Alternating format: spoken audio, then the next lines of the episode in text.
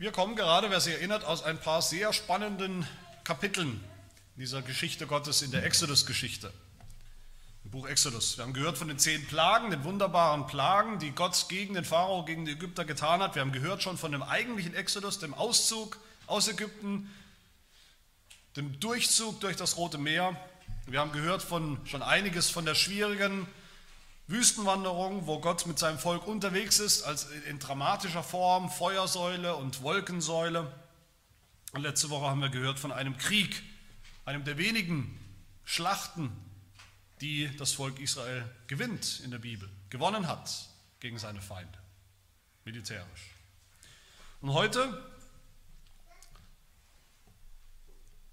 heute stürzt alles ab, hat man den Eindruck, wenn man das liest. Worum geht es denn überhaupt in diesem Text? Geht es hier um Prinzipien der Leitung, wie man Menschen führt, wie man mit Menschen umgeht, wie man Teams organisiert? Geht es heute um das Unwort Leiterschaft, das es gar nicht gibt als Wort, aber das man immer wieder hört? Geht es darum, wie führt man ein Volk? Geht es darum, wie kann man als Leiter in, jeder, in jedem Bereich des Lebens vielleicht seine Kraft und seine Zeit so einteilen, dass man eben keinen Burnout, das Schreckgespenst der Leiter in allen Bereichen ähm, erfährt und erleiden muss. Geht es darum, geht es vielleicht darum, wie kann man erfolgreich delegieren? Auch das lesen wir ja hier, dass man nicht alles selber machen muss, sondern es eben anderen anvertraut und delegiert. Geht es darum? Ist es also, könnte man zusammenfassen, ist diese Geschichte eine Geschichte, in der es um alles geht, aber nicht um das Evangelium?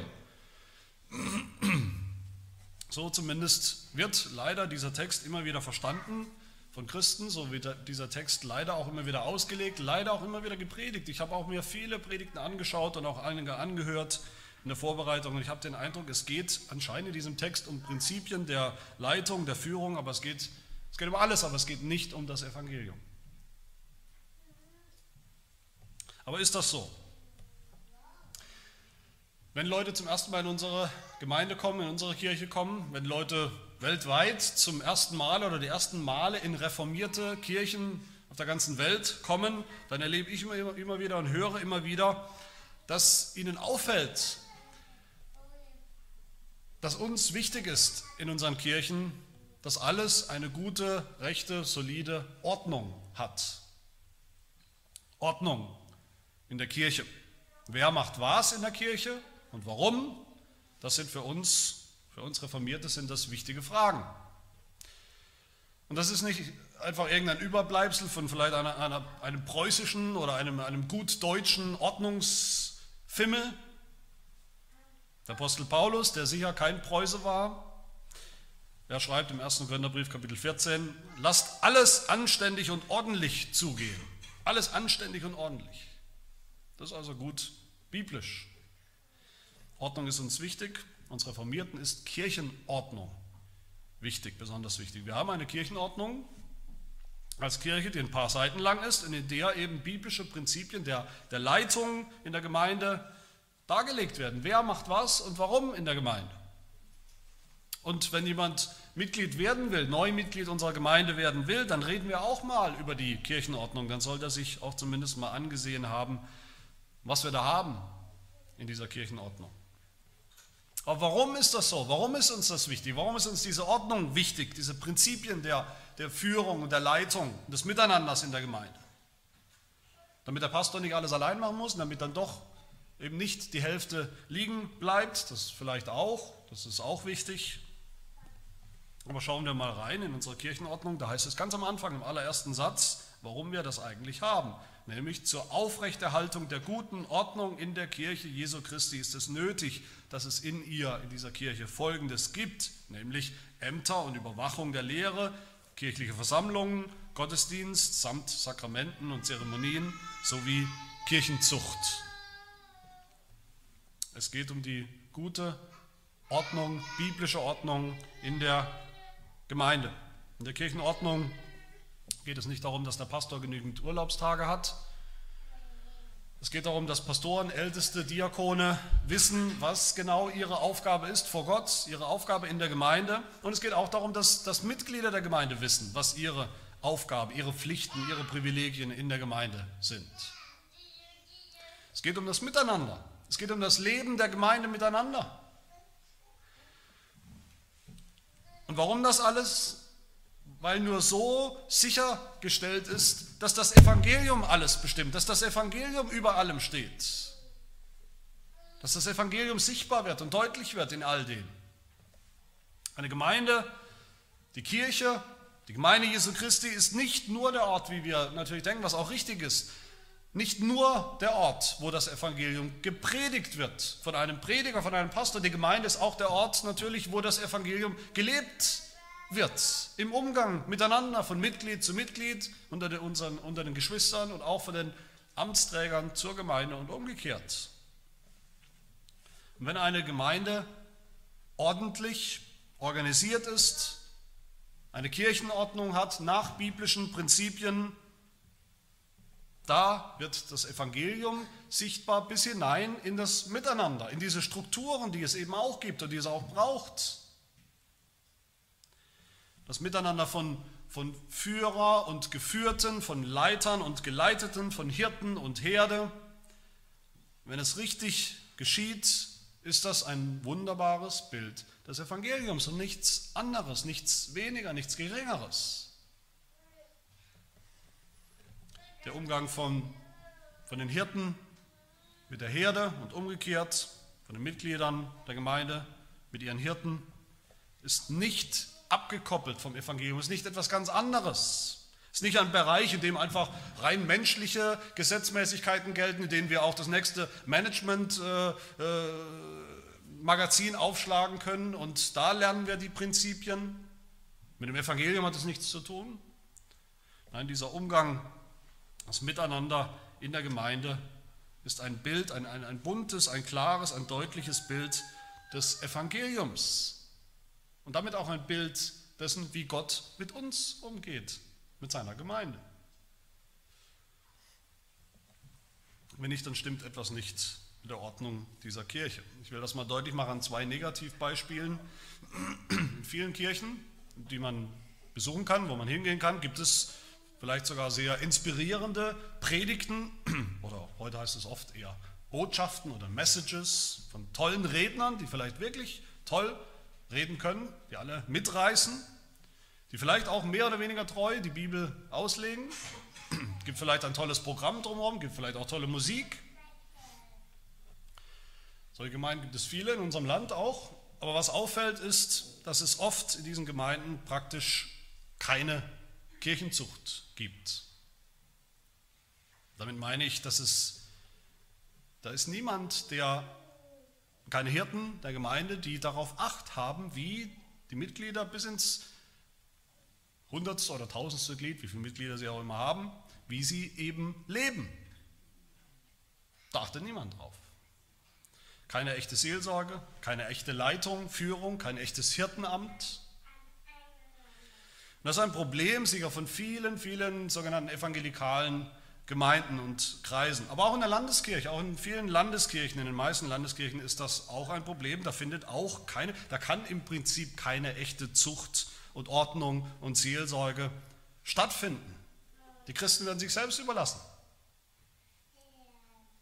Mit ihren Problemen, mit ihren Fragen, mit ihren Nöten. Da fragt niemand nach, da kommt niemand nach Hause und spricht. Andere christliche Kreise, andere Gemeinden haben das Problem erkannt und wollten was dagegen tun. Sie haben erkannt, dass es so nicht geht, dass das nicht passt zum Evangelium. Und wie reagieren sie? Sie nehmen ernst, dass das Volk Gottes, dass die Gemeinde eben Leiter braucht und dann kommt eben einer daher. Dann kommt ein Leiter, dann kommt so ein, ein Alpha-Tier vielleicht, eine, eine geborene Leiterfigur, und fängt an, die Gemeinde zu leiten mit eiserner Hand und allein und autoritär und so wie er will, nach seinem Willen. Was er sagt, gilt, was er sagt, soll getan werden. Was er den Gemeindegliedern sagt, was sie zu tun und zu lassen haben, das gilt einfach, weil er es gesagt hat und weil Leitung doch biblisch ist und jeder muss sich doch seiner Leitung unterordnen. Das heißt, was wir haben in vielen Kirchen und in evangelikalen, landeskirchlichen und anderen Kirchen und Kreisen ist ein eigentlich ein Missbrauch von geistlicher Leitung und Führung. Ein Missverständnis von Leitung. Und vor beidem sollten wir uns fürchten, vor beidem sollten wir Reiß ausnehmen vor charismatischen Führern und Leitern, die alles allein entscheiden wollen, genauso wie vor Gemeinden, in denen gar nichts geführt und geleitet wird. Das eine ist extrem ist, man überlässt die Gemeindeglieder, man überlässt die Herde sich selbst. Es gibt keinen Hirten, weil man denkt, jeder, jeder Christ kann das selber rausfinden, was er braucht und wie er leben soll. Die Schafe werden allein gelassen, als gäbe es keine Herde. Das Bild vom Schaf, vom Schaf und der Herde macht gar keinen Sinn mehr, weil es, es gibt keine Herde mehr. Es gibt nur Einzelschafe. Und das andere Extrem ist, einer herrscht über die Gemeinde, nicht als Hirte, sondern eher als Schäferhund, der alle beißt, die nicht machen, was, was er will. Beides entspricht nicht dem Evangelium, beides hat nicht das Geringste mit dem Evangelium zu tun. Im Gegenteil, beides sind Bilder, die dem Evangelium widersprechen. Dass jeder lebt, wie er will, ohne Hirten, ohne Führung. Auch nicht das andere, dass eine charismatische Figur herrscht und alle nach seiner Pfeife tanzen. Vielleicht lebt ihr im Land der Glückseligen, das kann sein.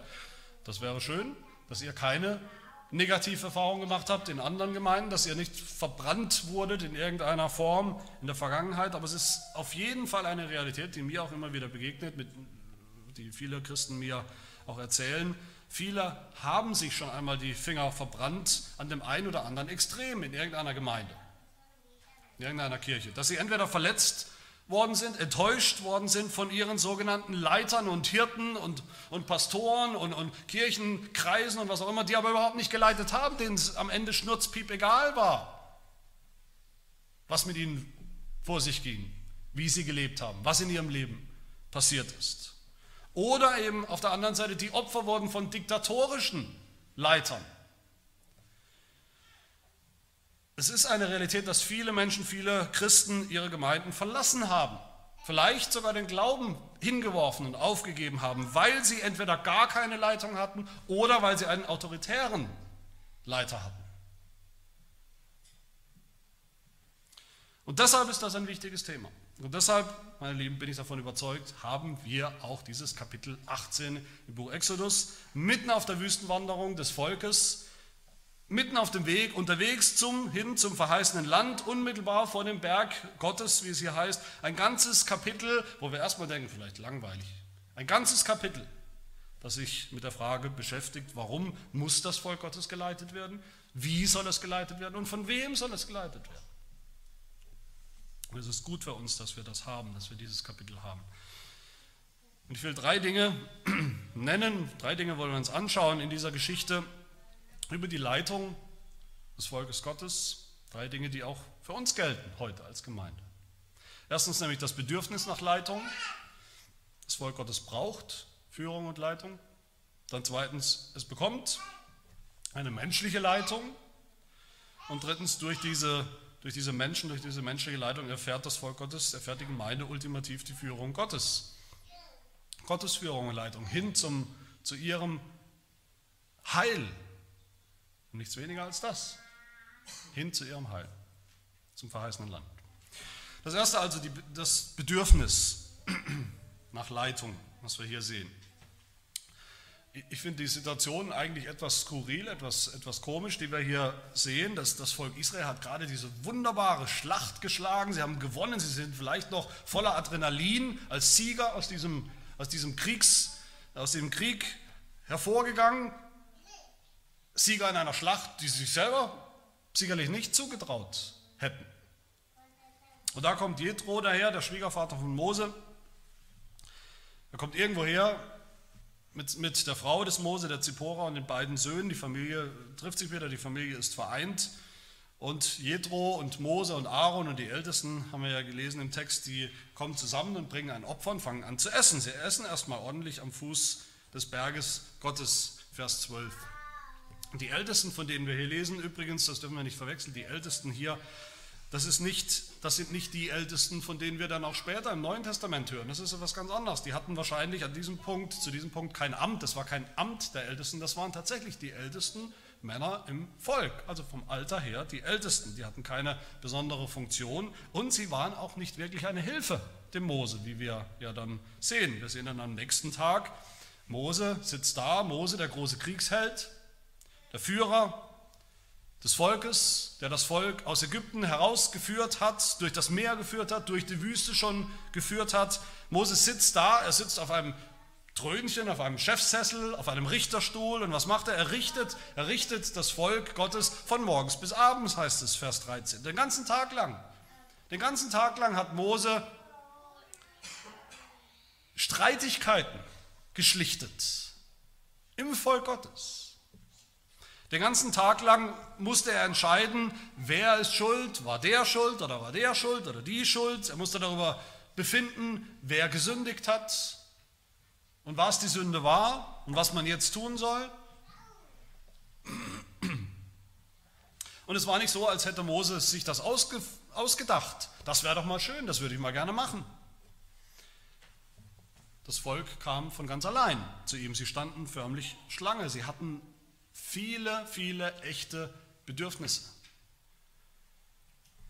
Sie hatten ein echtes Bedürfnis nach, nach, danach, dass ihre, ihre Streitigkeiten geklärt werden. Sie hatten ein echtes Bedürfnis nach Hilfe, nach Hilfe mit ihren Problemen. Sie wussten, dass sie viele Probleme haben. Es war offensichtlich, dass es viele Probleme gibt, auch im Miteinander unter dem Volk Gottes, die es zu schlichten gilt. Und woher kamen die ganzen Probleme?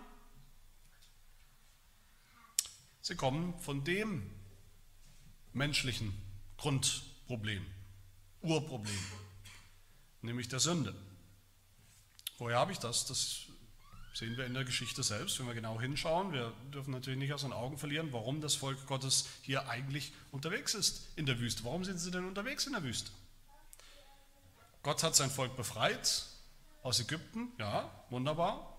Sie sind unterwegs ins verheißene Land, das kommt, auch wunderbar. Aber warum sind sie überhaupt unterwegs? Sie sind auf der Flucht. Sie sind auf der Flucht aus Ägypten. Ägypten mit dem Pharao, was ja steht, wie wir wissen, für die Sklaverei des Volkes Gottes, für die Sklaverei von allen Menschen. Die Sklaverei unter die Sünde, unter ihre eigene Sünde, unter unsere eigene menschliche Sünde.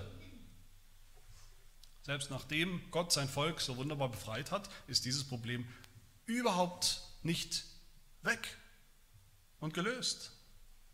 Sie kämpfen immer noch mit Sünde. Auf der ganzen Wüstenwanderung erlebt das Volk Gottes was? Sie erleben immer wieder, dass sie noch lange nicht am Ende sind, noch lange nicht vollendet sind, noch lange nicht als Menschen, noch lange nicht fertig sind, schon gar nicht durch und durch heilig sind, durch und durch gehorsam sind. Im Gegenteil. Sie haben sich selbst immer wieder das Leben schwer gemacht. Sie haben dem Mose und dem Aaron immer wieder das Leben schwer gemacht durch ihre Sünde, durch ihre Rebellion gegen Gott.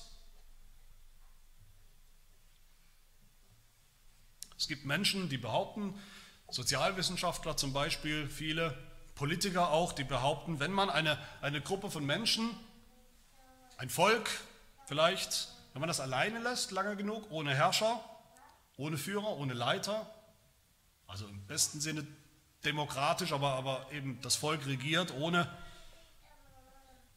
Stellvertreter, ohne Führer, ohne Leiter, dann organisieren sich diese Menschen eines Tages von ganz allein. Dann entstehen von ganz allein Ordnungen, Regeln, die man einhält, die das friedliche Miteinander, das friedliche Zusammenleben möglich machen. Das glauben viele. Ganze politische Systeme sind darauf aufgebaut. Aber das ist eine Annahme, die die Bibel überhaupt nicht bestätigt. Das ist eine Annahme, eine Erfahrung, denke ich, die auch die Geschichte, die Geschichte der Menschheit in den letzten Jahrhunderten zumindest absolut nicht bestätigen kann. In Wirklichkeit ist es genauso umgekehrt. Da, wo eine Gruppe von Menschen auf sich, lange genug auf sich alleine gestellt ist, muss gar nicht allzu lange sein, da geht es relativ schnell den Bach runter. Da nimmt die Moral ab, da entsteht Chaos, da bricht irgendwann sogar die, die Anarchie aus. Warum? Weil der Mensch eben nicht im Grunde seines Herzens gut ist. Man muss nur lange genug warten, dann kommt dieses, diese Fülle an, an Gutheit aus ihm heraus und alles wird gut? Nein, weil der Mensch im Grunde seines Herzens böse ist, verkorkst, sündhaft, egoistisch, eben beeinträchtigt von Sünde. Und die Sünde macht es nötig. Die Sünde macht es absolut nötig, dass Menschen geführt werden, dass Menschen geleitet werden, dass Menschen ihre Schranken gewiesen werden, dass man, sich, dass man die Menschen nicht sich selbst überlässt, sondern dass es eine Regierung gibt. Ansonsten gibt es irgendwann nur noch Chaos.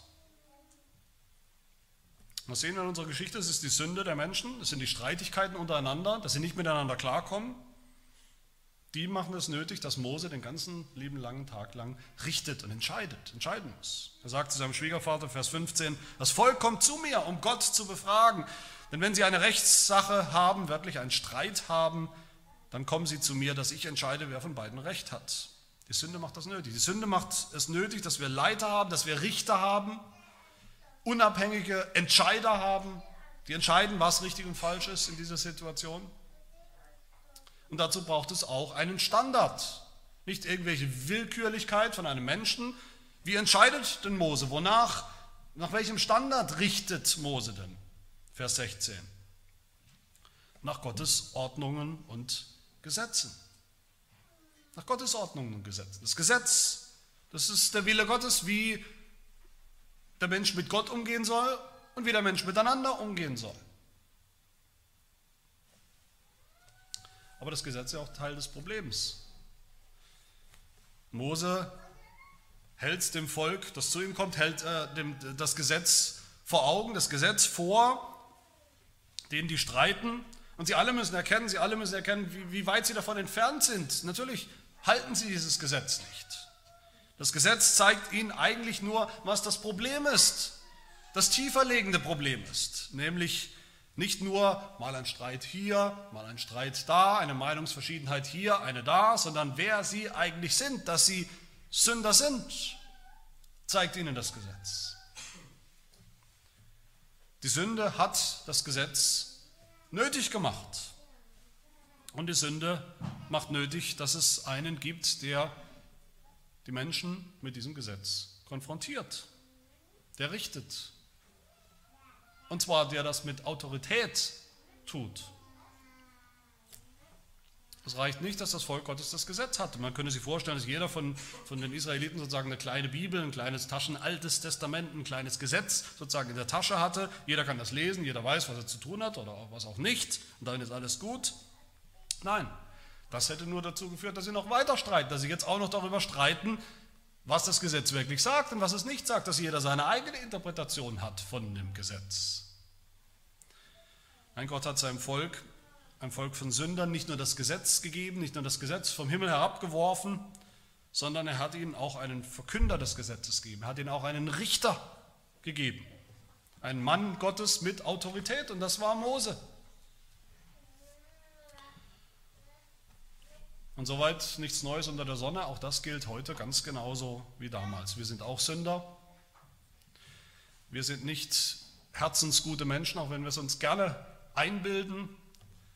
Auch wir sind nicht die Menschen, die, wenn man sie nur lange genug sich selbst überlässt, dann werden wir schon den Weg finden, dann werden wir schon Ordnung finden, dann wird schon alles friedlich ausgehen unter den Geschwistern, in irgendwelchen Vereinen und, und, und Gesellschaften, in, in, in der Gemeinde oder bei der Arbeit.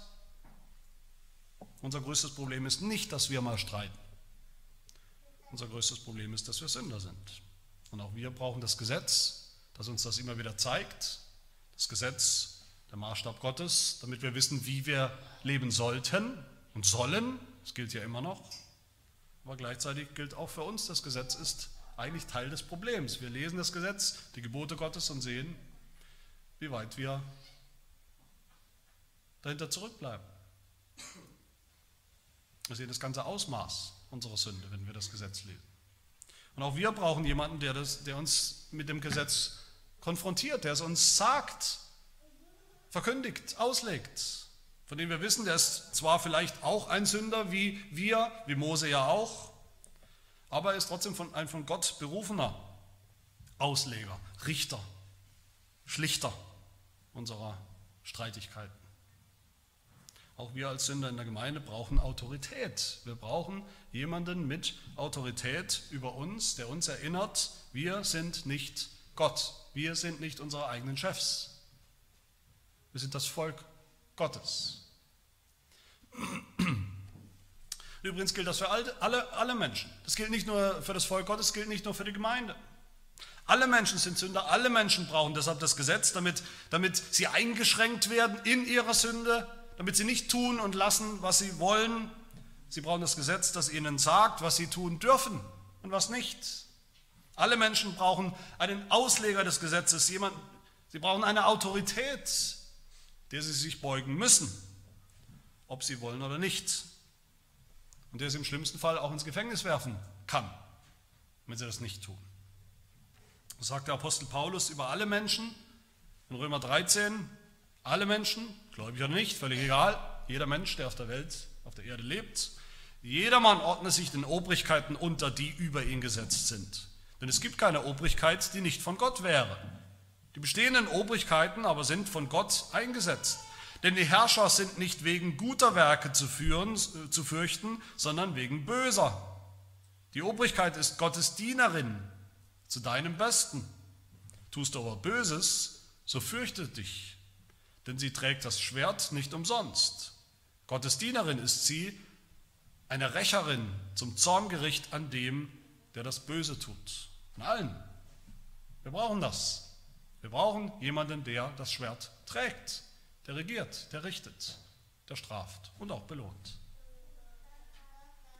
Und wenn das für alle Menschen gilt, dann gilt das Ganze ja auch für uns in der Gemeinde. Dass wir Christen geworden sind, dass wir Vergebung äh, erfahren haben für unsere Sünden, dass wir aus unserer Knechtschaft befreit worden sind, der Knechtschaft unserer Sünde durch das Evangelium. Das bedeutet ja eben auch für uns nicht, dass wir jetzt keine Sünde mehr haben, dass wir jetzt keine Sünde mehr tun. Das bedeutet deshalb auch für uns nicht, dass wir jetzt kein Gesetz mehr brauchen. Ist ja alles in Ordnung. Das bedeutet für uns nicht, dass wir keine Leitung, keine Führung, keine Autorität mehr über uns bräuchten. Wir brauchen das immer noch. Wir brauchen immer noch Leiter mit Autorität, mit geistlicher Autorität über uns. Das brauchen wir alle zu unserem eigenen Wohlergehen. Das brauchen die Kinder. Die Kinder brauchen eine geistliche Autorität über sie. Und das sind in ihrem Fall die Eltern, die Gott bestimmt hat als geistliche Autorität. Und wir alle brauchen das. Wir alle brauchen in der Gemeinde Hirten und Führer und Leiter, die Gott der Gemeinde gegeben hat, Pastoren und Älteste eben, die uns das Wort Gottes auslegen und sagen, uns damit konfrontieren, die uns konfrontieren mit unseren eigenen Sünden, indem sie uns den, den Spiegel vorhalten, vor die Augen halten, die auch Auseinandersetzungen schlichten zwischen Geschwistern, zwischen Menschen, Dinge, die wir eben nicht selbst regeln können. Und in all dem sehen wir das Bedürfnis, das Bedürfnis des Volkes Gottes, geleitet zu werden, angeleitet zu werden mit dem Wort Gottes, mit dem Gesetz, durch Autorität, durch Lehrer, durch Leiter. Und diesem Bedürfnis begegnet Gott hier, das ist mein zweiter Punkt, zunächst durch menschliche Leiter. Natürlich Mose, zunächst hat Gott seinem Volk nur einen Leiter gegeben, den Mose, das hat auch anscheinend gereicht. Für eine lange Zeit war das genug, hat das gut funktioniert. Und, und darin haben wir schon gesehen, in der Leitung des Mose, das haben wir uns schon mehrfach angeguckt, da haben wir schon ein wichtiges Prinzip gesehen, dass wir begreifen sollen, wie Gott sein Volk führt, wie Gott immer sein Volk geführt hat und immer führen wird und will, nämlich durch einen Repräsentanten, repräsentativ, durch Menschen, die ihn repräsentieren, die Gott repräsentieren, führt und leitet Gott. Mose war ein Repräsentant Gottes vor dem Volk. Er hat Gott repräsentiert, er stand für Gott. Vers 15 sagt er selbst, das Volk kommt zu mir, um Gott zu befragen. Mose zu befragen, das heißt Gott zu befragen. Und die Antwort, die man von Mose bekommen hat, war Gottes Antwort. Und umgekehrt, Mose war auch ein Repräsentant des Volkes vor Gott. Vers 19 spricht sein Schwiegervater zu ihm, tritt du für das Volk vor Gott und bringe du ihre Anliegen vor Gott. Dieses Prinzip kennen wir natürlich auch aus der Politik, aus der modernen Politik. Auch da kennen wir das, dass eben Amtsinhaber gewählt werden, Bundeskanzler und was auch immer. Und das sind nicht Alleinherrscher, sondern die repräsentieren uns alle. das Volk. So funktioniert eine Demokratie. Ob sie funktioniert oder nicht, ist eine andere Frage, aber das Prinzip ist zumindest so. Und so ist es auch in der Gemeinde. Die Hirten, die Lehrer, die Pastoren, die Leiter, die Gott der Gemeinde gegeben hat, das sind nicht Alpha-Tiere, das sind nicht geborene Siegertypen. Sie sind in erster Linie Repräsentanten. Repräsentanten Gottes. Sie sprechen für Gott, sein Wort, seinen Willen im Leben der Gemeinde. Und sie repräsentieren auch das Volk vor Gott. Im Gottesdienst, in der Fürbitte zum Beispiel. Und dieses alte biblische Prinzip der Leitung hat sich bis heute nicht verändert. Auch wir brauchen Repräsentanten, die vor uns treten im Namen Gottes und die uns vor Gott repräsentieren. Bisher, wie gesagt, ist Mose der Einzige gewesen, der einzige Repräsentant, aber an diesem Punkt der Geschichte geht es anscheinend nicht mehr weiter. Es funktioniert nicht mehr. Warum? Haben die Sünden, sind die Sünden im Volk Gottes so groß geworden, haben sie so überhand genommen, dass es nicht mehr ging? Vielleicht war die Wüstenwanderung doch einfach zu lang, es ging nicht mehr, es wurde immer schlimmer, ist das Volk vielleicht so gewachsen, so explodiert, zahlen, zahlenmäßig, dass, dass Mose allein nicht mehr handhaben konnte. Wir wissen es nicht genau warum, wir wissen nur, wir sehen nur, es ging nicht mehr. Mose allein konnte das nicht mehr schaffen und Jethro, sein Schwiegervater, der hat das erkannt, der hat das Mose, Mose darauf hingewiesen, der hat Mose seine Grenzen gezeigt. Er sagt zu ihm, Vers 14, was tust du denn mit dem Volk? Was machst du denn da? Das geht doch schief, sagt er. Warum sitzt du allein und das ganze Volk steht um dich herum von morgen, morgens bis abends? Jethro hat hier gleich zwei Probleme erkannt. Zwei Grundprobleme, zwei Grundprobleme von jeder Gemeinde bis heute, die es gibt in jeder Gemeinde bis heute.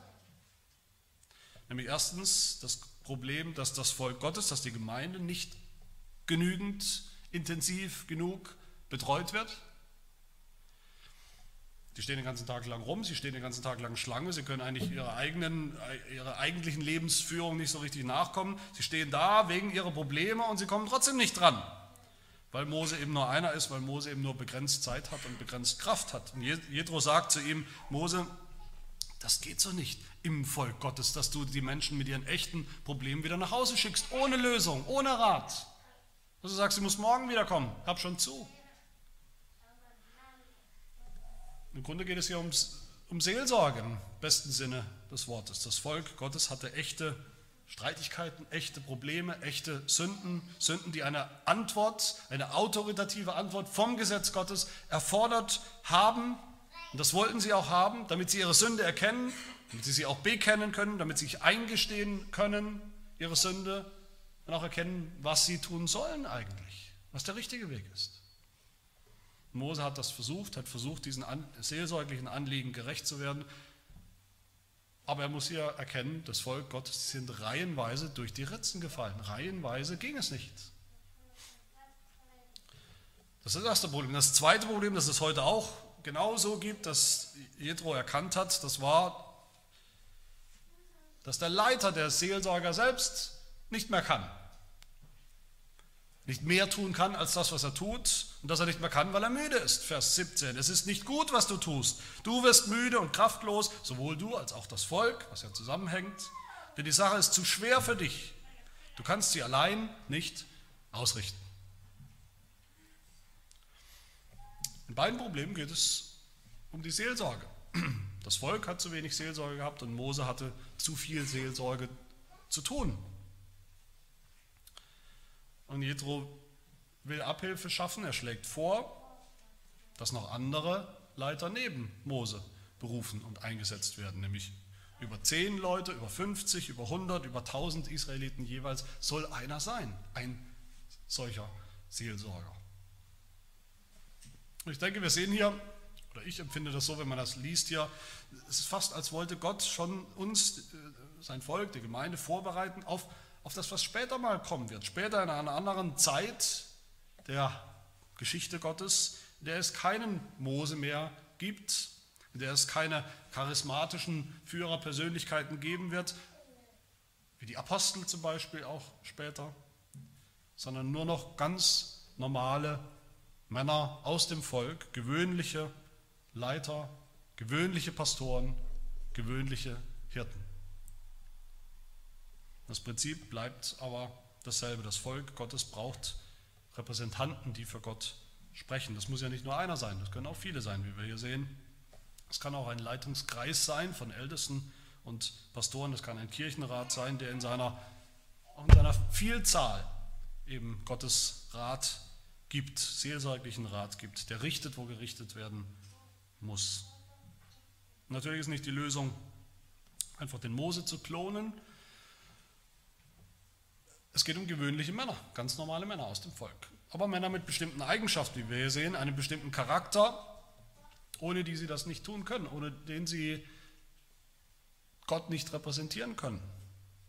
Und so rät Jethro seinem Schwiegersohn Mose, wonach er suchen soll, Vers 21, nach welchen Eigenschaften er suchen soll. Vers 21, sieh dich aber unter dem Volk Gottes nach tüchtigen Männern um, die Gott fürchten, Männer der Wahrheit, die dem ungerechten Gewinn Feind sind.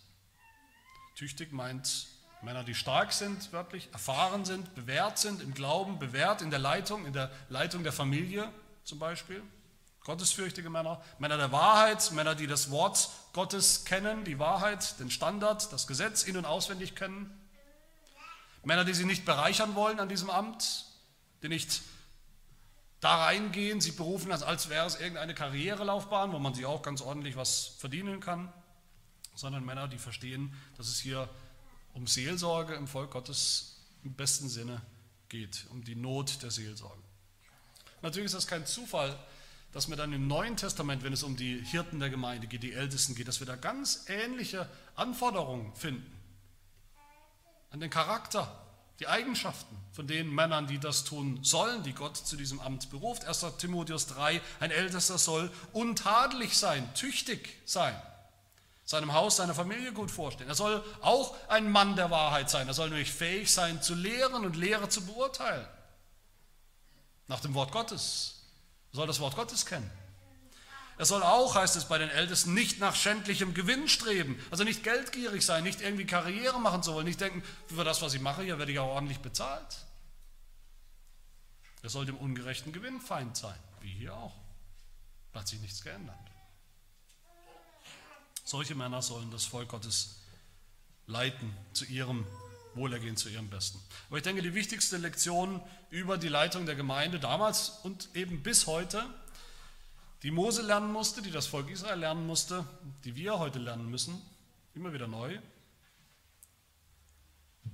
das ist die Lektion, dass Gott selbst uns führt, uns führen und leiten will durch menschliche Leiter göttliche Leitung sollen wir und wollen wir erkennen in all dem. Das ist mein letzter Punkt. Wir haben das gesehen, dass Mose ultimativ nicht entscheidend ist. Vielleicht hat er selber Schwierigkeiten gehabt. Es war vielleicht emotional nicht leicht zu sagen, ich delegiere jetzt was. Es hängt nicht alles an mir, dem großen Mose, sondern jetzt sind es noch ein paar hundert andere.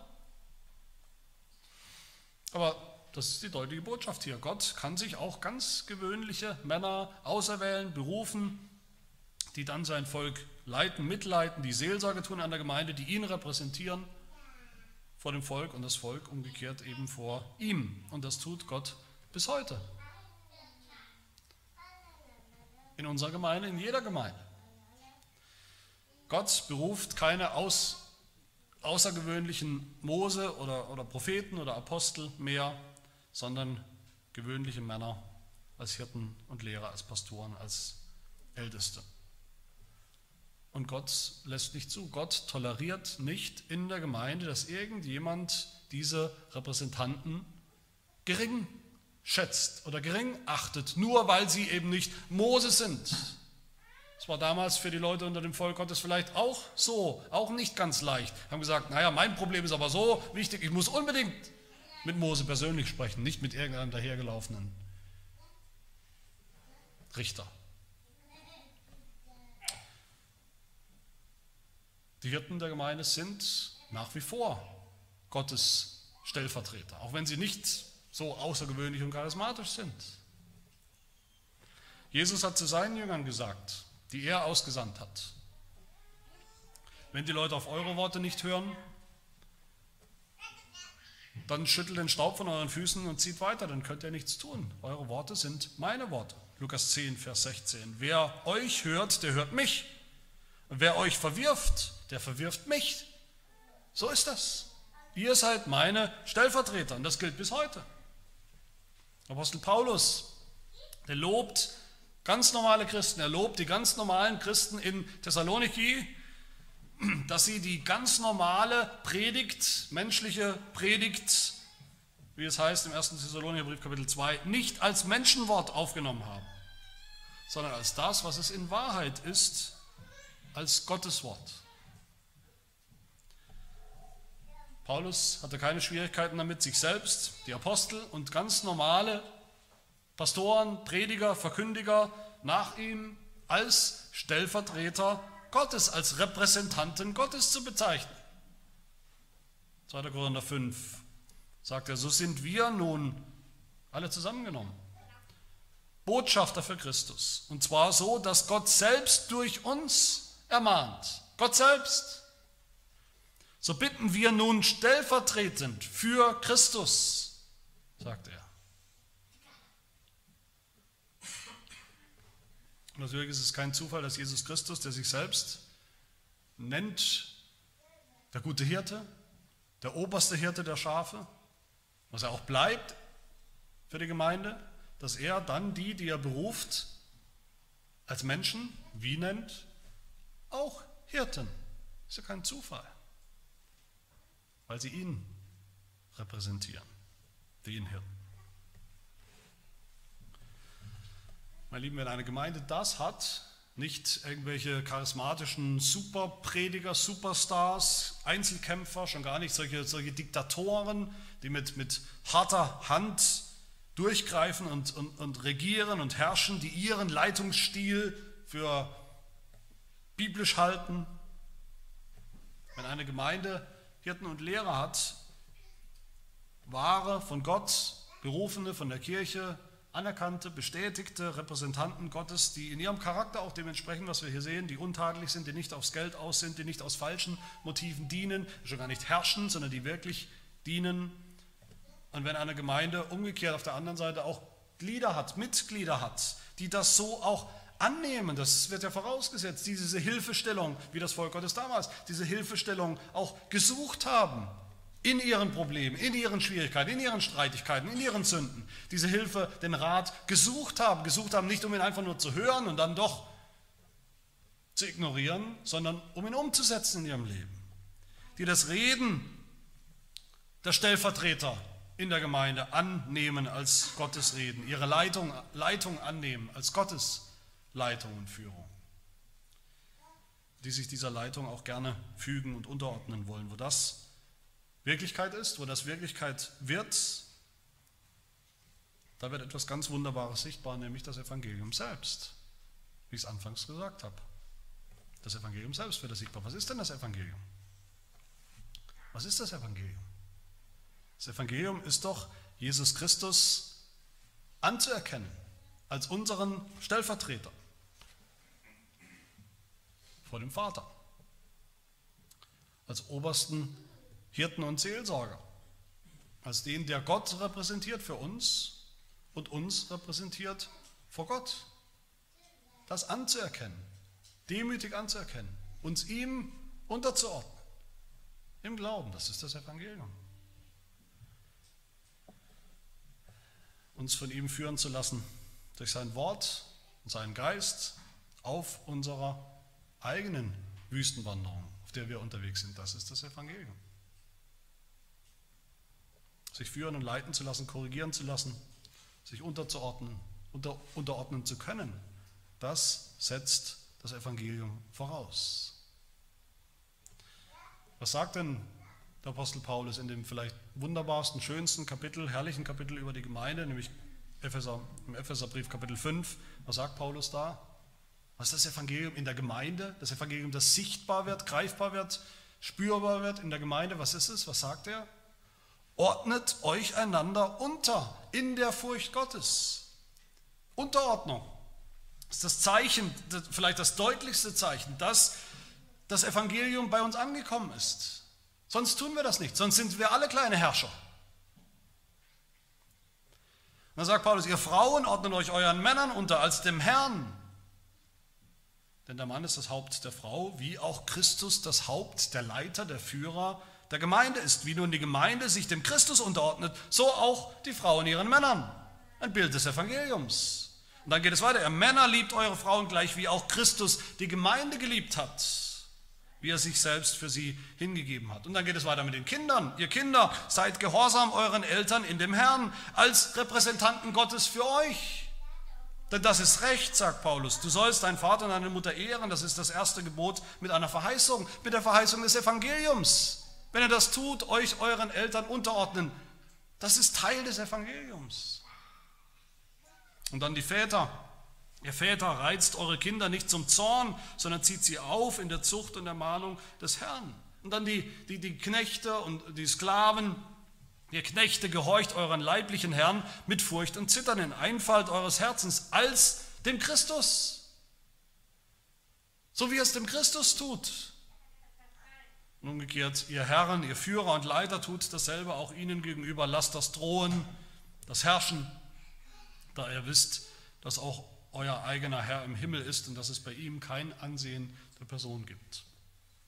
Das ist alles das Evangelium, sagt Paulus. Das Evangelium sichtbar als Bild in der Gemeinde, im Miteinander der Gemeinde. Von Männern zu ihren, ihren, Ehefrauen, von Kindern zu ihren Eltern und umgekehrt, den, den Sklaven zu, Herr, zu den Herren und umgekehrt, den Leitern der Gemeinde zu den Gliedern der Gemeinde und umgekehrt. Wenn wir so leben als Gemeinde, dann gilt uns am Ende auch die Verheißung, die wir hier auffinden. Jethro sagt ja zu Mose in Vers 23, Gott sagt zu Mose, Vers 23, wenn du das tun wirst, wenn du so zusammen mit den anderen gewöhnlichen Männern so das Volk Gottes geleitet wird und geführt wird, so wirst du bestehen können. Und dann wird auch dieses ganze Volk in Frieden an seinen Ort kommen, ankommen. Was ist dieser Ort? Dieser Ort des Friedens, des Shaloms, des Friedens Gottes, das Friedensreich, das ist das verheißene Land. Das verheißene Land, zu dem Israel ja unterwegs ist. Sie sind unterwegs und, und zweifeln oft daran, ob sie ankommen. Haben sie vielleicht oft verlaufen und denken die ganze Zeit, sie haben sich verlaufen. Sie sind ja unterwegs auf, auf Irrwegen und Abwegen. Das ist das Land, natürlich dasselbe Reich, dasselbe Ziel, zu dem auch wir heute unterwegs sind, das, das Himmelreich. Der Himmel. Und dieses Himmelreich erreichen wir erreichen wir nur unter der Führung und Leitung von Hirten, ultimativ der Führung und Leitung unseres obersten Hirten, unseres Herrn Jesus Christus.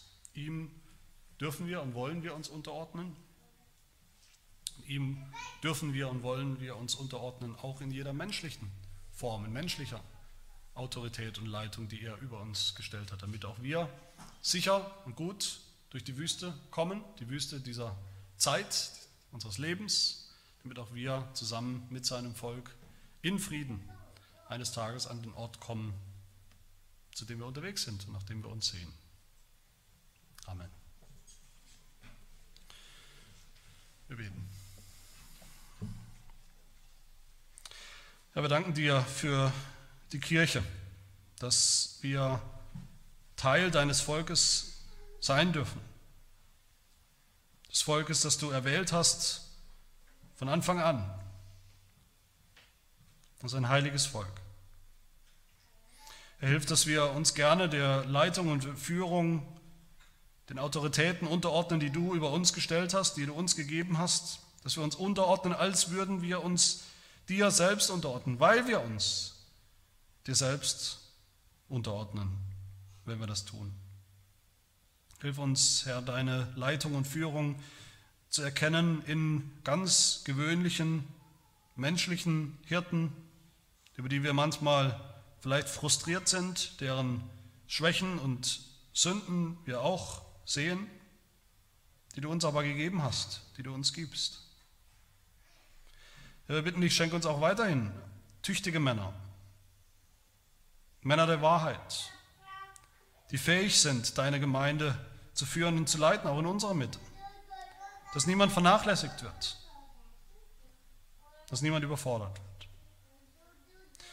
Wir danken dir, Herr, für deine Weisheit eben auch darin, wie du uns, dein Volk, regierst und, und führst und leitest, wie du uns führst als eine Herde, wo wir wissen dürfen, du verlierst kein einziges Schaf. Du führst uns in der Herde und als Herde immer wieder zum frischen Grün und du wirst uns eines Tages hineinführen in das Land, das du uns versprochen hast.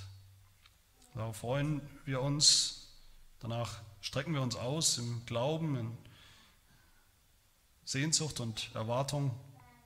Darauf vertrauen wir. In Jesu Namen.